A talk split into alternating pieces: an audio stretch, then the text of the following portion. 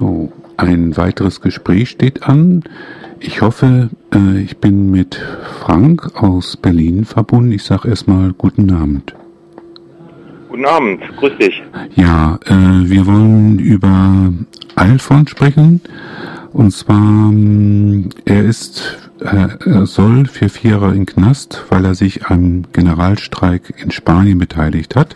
Du bist von der Solidaritätsgruppe zu Alfon aus Berlin. Vielleicht am Anfang mal, der Generalstreik war ja schon ein bisschen länger her, also im Jahre 2012. Kannst du als erstes bitte mal sagen, um was es dabei ging, also, also die Ziele des Generalstreiks sozusagen? Genau, der Generalstreik, der war schon am 14. November 2012 und war zum ersten Mal in der Geschichte der Europäischen Union in mehreren Ländern gleichzeitig wo der Streik, wo der Generalstreik ausgerufen wurde. Das war damals in Italien, in Malta, in Portugal, in Spanien und Zypern, wo der einzige Generalstreik stattfand gegen das Spardiktat der EZB und gegen die damaligen Politik der, äh, der Großkonzerne im Spardiktat eben gegen die Bevölkerung, hauptsächlich also gegen die Mehrheitsbevölkerung in den jeweiligen Ländern. Es gab auch in Frankreich und Griechenland Solidaritätsaktionen und Demonstrationen zu diesem Generalstreik und auch in Belgien schlossen sich einige Bereiche dem Streik an. Und an diesem Tag war Alfon, ein 22-jähriger Freund aus Madrid, auf dem Weg äh, zu seinem Streikposten. Und auf diesem Weg wurde er äh, von der Polizei verhaftet und wie er sagte, er kam dann 56 Tage in Untersuchungshaft in sogenannte FIS 3. FIS, das ist in Spanien das Gefangenensystem und das geht bis FIS 5 und er war in 3, das heißt, er war 56 Tage ohne Post und jeglichen Kontakt nach draußen. Hm. In 56 Tagen hat die Polizei dann versucht, eben ihm äh, etwas unterzujubeln, wie er sagte, etwas unterzuschieben und das war eben auch sogenannter Sprengstoff, der sich anhand von Benzinkanistern in seinem Rucksack befunden haben soll. Hm. Und deswegen ist er dann verurteilt worden, letztendlich. Genau.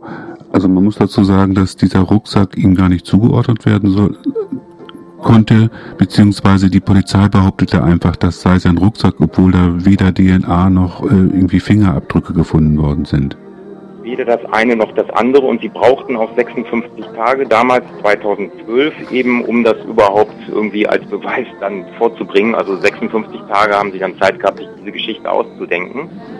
Was natürlich nicht sehr äh, sehr glorreich war. Und insofern ähm, war es dann so, dass Alfon äh, in den Prozess gekommen ist, der letztes Jahr stattfand, 2014, und es eigentlich so aussah, dass er fünf bis acht Jahre für diesen, weil in Spanien die Sprengstoffgesetze und eben auch, wenn man an öffentlichen Demonstrationen sowas dabei haben soll, Sprengstoff ist ein großes Wort, also es ist natürlich dann Benzin gewesen in dem Fall, ähm, dass, äh, dass man dafür auch höhere Haftstrafen bekommen kann. Und er ist dann letztendlich letztes Jahr im Dezember verurteilt worden zu vier Jahren Gefängnis, eben weil er diesen Rucksack dabei gehabt haben soll, wobei der ganze Prozess eine tatsächliche Farce war, äh, weil auch die Polizei sich ständig widersprochen hat und selbst ihre eigene Geschichte sehr unglaubwürdig vorbrachte. Insofern äh, war das ehrlich gesagt ein großer Witz. Hm. Es gab auch Solidarität. Man muss vielleicht auch ein bisschen was zu Alfon sagen. Er war ja, hat sich ja nicht nur am Generalstreik beteiligt, sondern er ist ja auch, glaube ich, so in Fußball-Fangruppen tätig und bezeichnet genau. sich auch als Antifaschist. Kannst du da ein bisschen mehr zu sagen? Sehr gerne. Alfon ist ein, äh, wie gesagt, 22-jähriger Freund und Genosse, der in einem Fußballclub, äh, und zwar bei den Rachio entschuldige mein Spanisch, ich bin nicht so super in der Aussprache, äh, Rayo Vallecano, das ist der Fußballclub in der ersten Liga in Spanien. Das, es gibt in Madrid vier große Fußballclubs und einer davon ist eben Rayo Vallecano, Real Madrid und Atletico Madrid sind relativ bekannt. Die spielen alle in der gleichen Liga und er ist bei den Bucaneros. Das ist eine Ultragruppierung, das heißt auf Deutsch grob übersetzt Piraten. Und das ist der Fußballclub, der in den Vallecas, das ist der Stadtteil, in dem dieser Fußballclub eben spielt. Der ist sehr noch in dem Stadtteil verwurzelt. Das ist ein Arbeiterinnenstadtteil und äh, das ist eine Fanclub, eine Fankultur, die ähnlich dem von St. Pauli ist. Vielleicht nicht ganz so Mittelklasse, aber eben doch auch in einer großen Fanfreundschaft mit St. Pauli verbunden und eben auch linke Antifaschistinnen und Antifaschisten, die da drin organisiert sind und eben versuchen auch in der Fußballkultur gegen Faschismus zu kämpfen. Hm. Du hattest schon gesagt, dass äh, aufgrund der Spardiktate der, der Troika die Situation sich äh, für die, äh, ja, ich sag mal, Arbeiterinnen oder äh, Werktätige, wie man sie auch mal bezeichnen soll, äh, sich sehr verschärft haben und es gab auf äh, diverse Protestaktionen sehr ähm, repressive, ähm, drakonische ähm, ja, Urteile. Kannst du da vielleicht noch mal ein, andere Beispiele nennen? Also was ich damit sagen will, Alfon ist nicht ein, ist nicht der einzige, der sozusagen von den neuen drakonischen Maßnahmen betroffen ist. Nein, also es gab auch vorher Fälle und es gab auch nachher Fälle. In Spanien, das ist ja relativ bekannt, ist inzwischen ein Gesetz verabschiedet, was eben auch für öffentliche Demonstrationen dazu führen kann, dass man, wenn man nur an dieser Demonstration teilnimmt, schon verurteilt werden kann. Also dass letztendlich ein repressives Instrument ist, das eben nicht allzu viel Öffentlichkeit auf die Straße geht.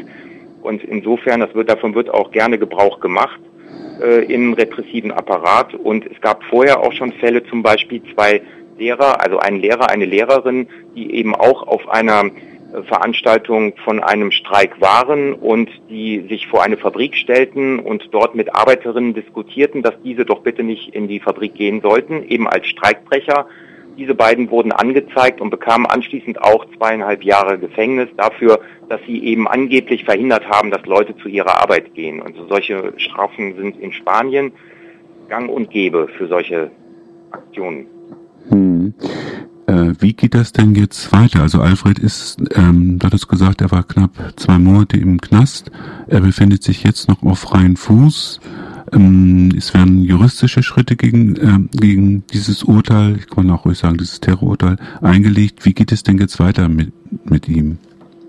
Es ist ein Terrorurteil wie fast alle, aber ähm, es ist so, dass er die 56 Tage in Untersuchungshaft eben 2012 hatte.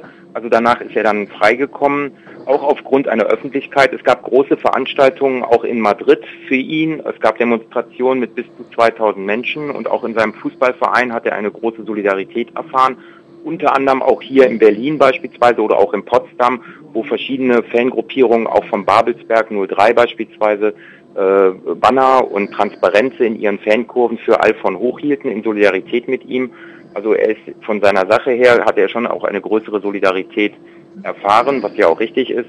Und ähm, es geht weiter, dass er jetzt in Berufung gegangen ist mit diesem Verfahren. Das heißt, in Spanien wie hier auch, also das ist natürlich in ganz Europa so, ähm, dass wenn er jetzt dieses Berufungsverfahren hat, bis dahin ist er auf freiem Fuß Allerdings kann es dann passieren in diesem Berufungsverfahren, dass er dann eben noch mehr Gefängnis bekommen könnte.